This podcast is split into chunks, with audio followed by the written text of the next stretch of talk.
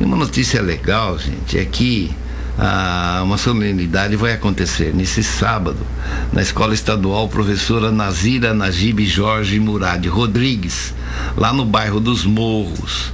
Eles vão entregar títulos de propriedade a 130 famílias do núcleo habitacional Gualberto Moreira.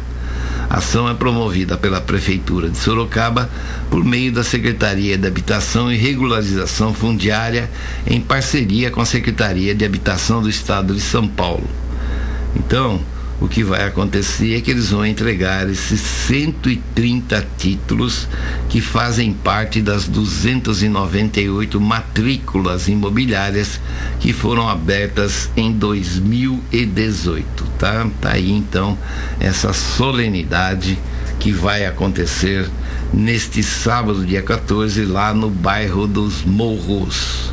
Se você tiver interesse ou se você tem algum interesse imediato e direto também deve comparecer. Né? Então, enfim, provavelmente as pessoas já foram convocadas, mas tem muita gente que gosta de ir até esses locais para fazer, sei lá, um apoio para verificar, para dar um abraço no seu político de preferência, né? Então, tem gente que tem. Tem gente que tem, sabe, né? Tem político de estimação. É, isso aí. Tá, tô lendo uma notícia aqui, gente. Apenas vou, vou dar um, um leve toque nela, porque os vereadores querem proibir o Carnaval de Salvador na quarta-feira de cinza por questões religiosas. Imagina, imagina o pau que isso vai dar, meu Deus do céu, duvido, duvido. Salvador quarta-feira de cinzas, pois eles pulam quarta, pulam quinta, pulam sexta, pulam sábado, vão parar no domingo. Só pra, como título de curiosidade, né? É impressionante. O pessoal lá é da farra, né? Não tem essa. Eu nunca fui num carnaval em Salvador. Aqueles trios que passam pela rua, tudo assim, eu não vejo muito interesse. Né? Eu acho, acho bonito tudo, mas não, não vejo muito interesse. E vamos falar de Brumadinho. Tantas vezes nós falamos de Brumadinho, né? E agora a Comissão Parlamentar de Inquérito da barragem de Brumadinho, CPI, né? Da, da barragem, aprovou seu relatório final na tarde desta quinta-feira, 12, hoje à tarde, na Assembleia Legislativa de Minas Gerais, em Belo Horizonte. O documento que foi aprovado por unanimidade pediu o indiciamento de 13 funcionários da Vale né? e também da TUV Sud.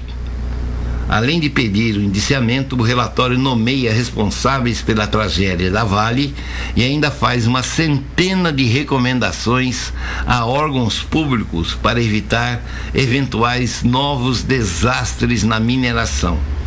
Abre aspas para falar: foi um crime, um crime doloso, com dolo eventual e cabe à CPI apresentar a sugestão de indiciamento.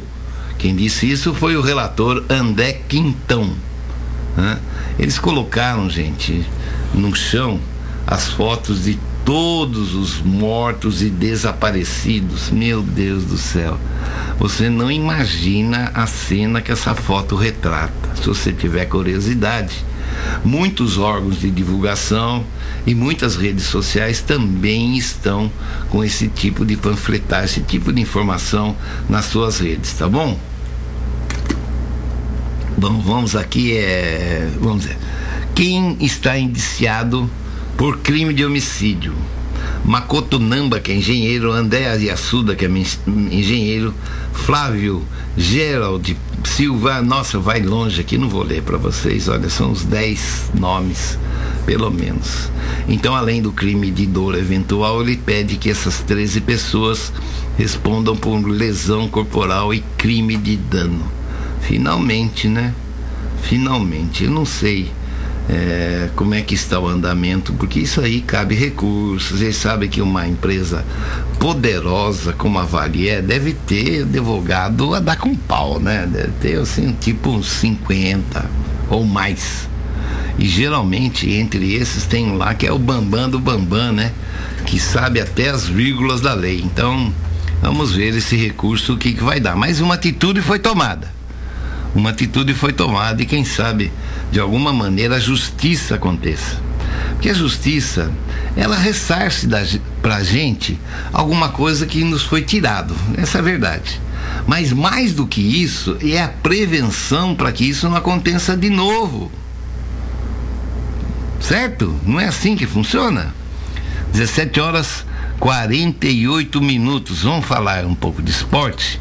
porque o São Bento está aí buscando a sua recuperação, né? Tem um jogo dificílimo contra o Botafogo. Nós vamos ter a transmissão da equipe Super aqui pela rádio Super FM, uma transmissão fantástica, né? com emoção. Emoção e informação, isso é muito importante, né? Só emoção também é, é gostoso, mas não é, não é por aí. O São Bento encerrou hoje de manhã os treinamentos visando o confronto dessa sexta-feira diante do Botafogo, em jogo válido pela 22 segunda rodada do Campeonato Brasileiro da Série B. O Azulão tem problemas para a partida. O meio de campo Paulinho está suspenso por ter recebido o terceiro cartão amarelo na partida diante do Figueirense. O, o zagueiro Joilson sentiu um incômodo na coxa e foi poupado dessa última movimentação e também não vai para o jogo. Por outro lado, Rodolfo retorna de suspensão e está à disposição do técnico Milton Mendes, assim como Mansur. Porém, o lateral esquerdo deverá ficar como opção no banco de reservas. Então, provável time: Renan Rocha, Marcos Martins, Wesley Gerson e Guilherme Romão. Fábio Bahia, Doriva e Rodolfo, Caio Rangel, Paulinho Boia e Zé Roberto. Eles vão então lá já hoje, né? Ficar lá no hotel, descansandinho, certinho. Tem que fazer mesmo esse tipo de concentração para que o pessoal chegue no campo inteirinho, né? Inclusive até a alimentação deles é especial para a véspera de um jogo. E ainda falando a respeito do São Bento, o elenco do São Bento, né, está, eles estão afirmando que a situação do São Bento não é desesperadora. Olha, para mim é, para mim é, tá? Para mim é. Né, quando tava outro técnico, eu cansei de descer a ripa aqui, cansei de descer a ripa. Agora vai pro segundo jogo, esse novo técnico vai enfrentar uma pauleira, né, fora de casa. Então a gente tem que ter um uma certa complacência, mas mesmo assim eu estou bem temeroso, gente.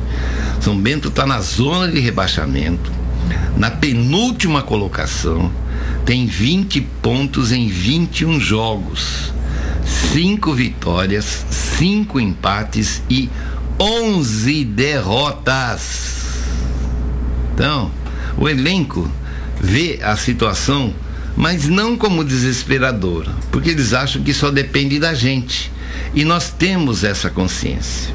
Pois é, meus amigos. A frase realmente é muito importante, né? Depende só da gente. Então me explica um pouquinho. Nos outros 21 jogos que aconteceram, dependia de quem? De mim? Será que era eu que era o responsável? Hã? Dependia de quem? De vocês. Vocês perderam 11. Então, tomara que vocês ponham na cabeça, né? O desejo simples assim é ganhar ou ganhar e fim de papo. É São Bento, 17 horas e 51 minutos. E ontem nós tivemos uma, uma partida com o time de futebol de salão aqui de Sorocaba, jogou contra o Botucatu, né? Portões abertos, foi a primeira oportunidade que o Sorocabano teve para ver o time em ação, né? Tricampeão do mundo. E acabou vencendo o Botucatu por 5 a 3. Então agora o time sorocabano é o segundo colocado do grupo A da Liga Paulistana. Já o Botucatu foi para oitavo lugar no mesmo grupo, tá bom, gente? Então tá aí, né? O time de futebol de salão realmente é brilhante, né? Então, tricampeão do mundo. É mole? É mole.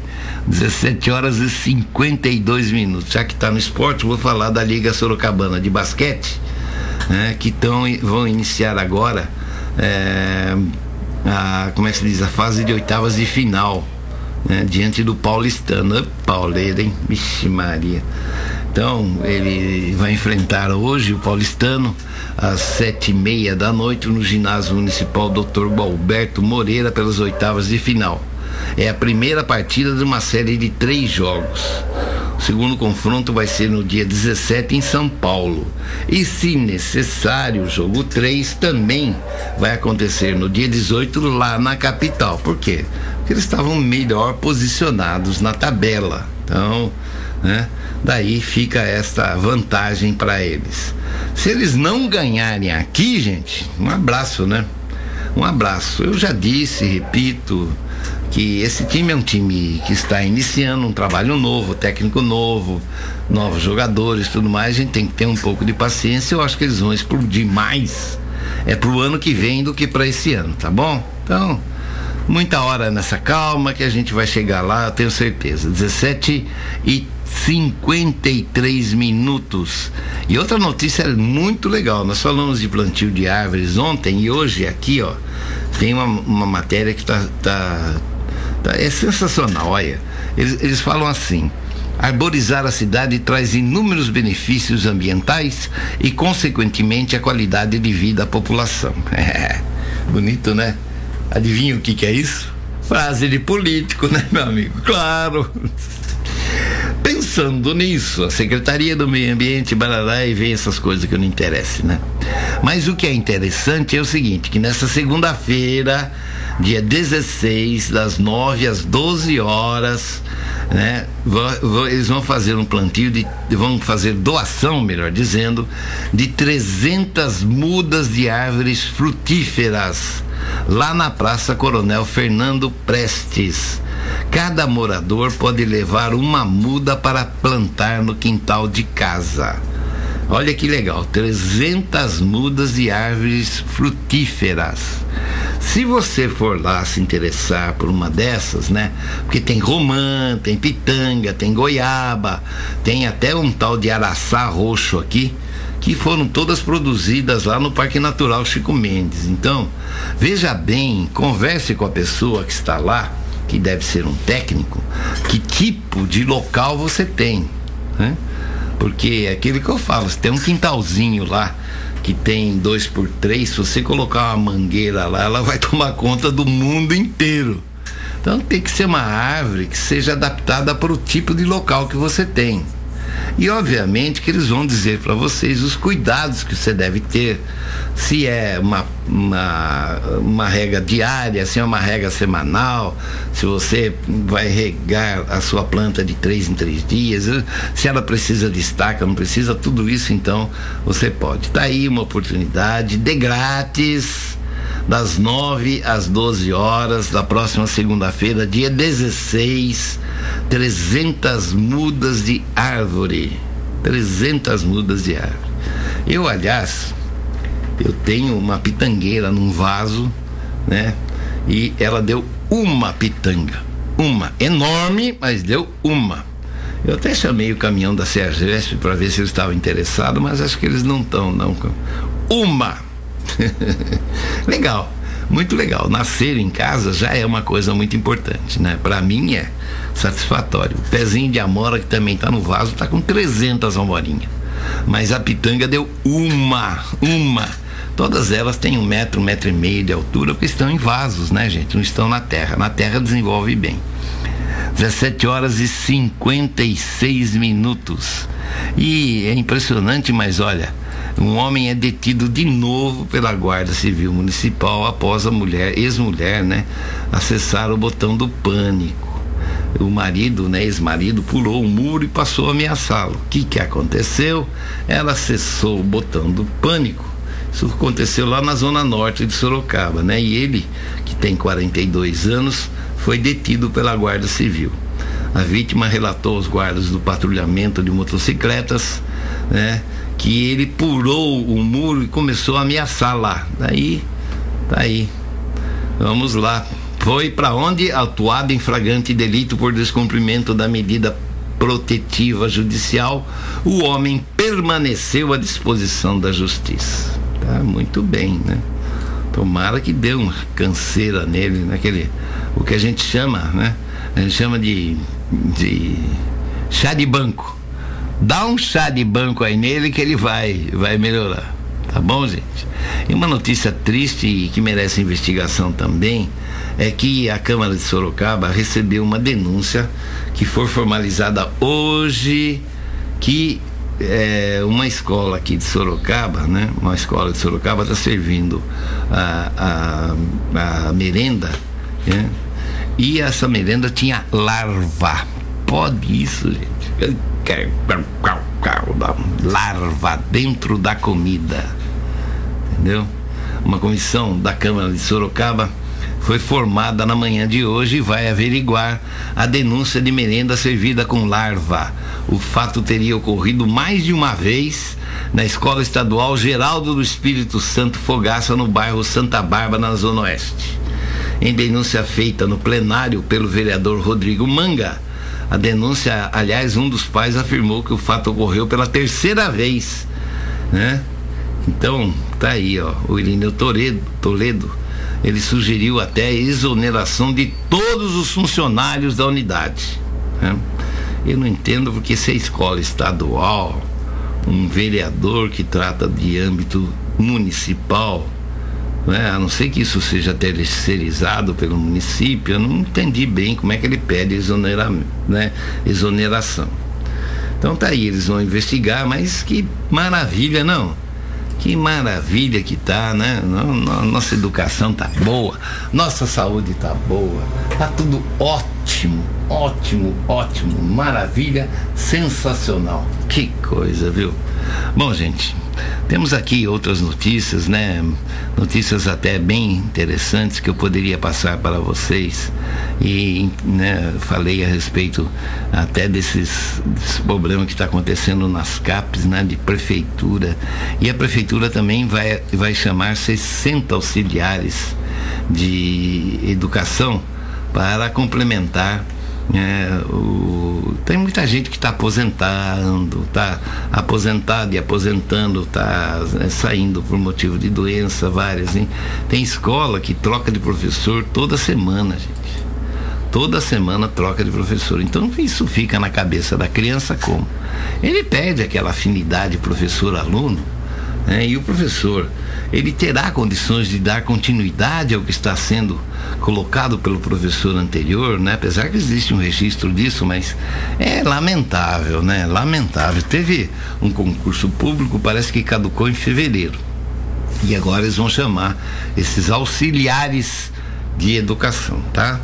18 horas, vamos então encerrando esta edição do seu Sorocaba Agora, que é uma maneira diferente de levar as notícias até os senhores.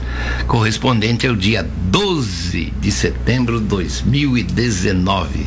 Fiquem em paz, tenham um ótimo é, entardecer, anoitecer, afinal, 18 horas já é noite, tem que falar boa noite, né? Se for trabalhar, trabalhe com garra. Se for ficar com a família, fique com amor.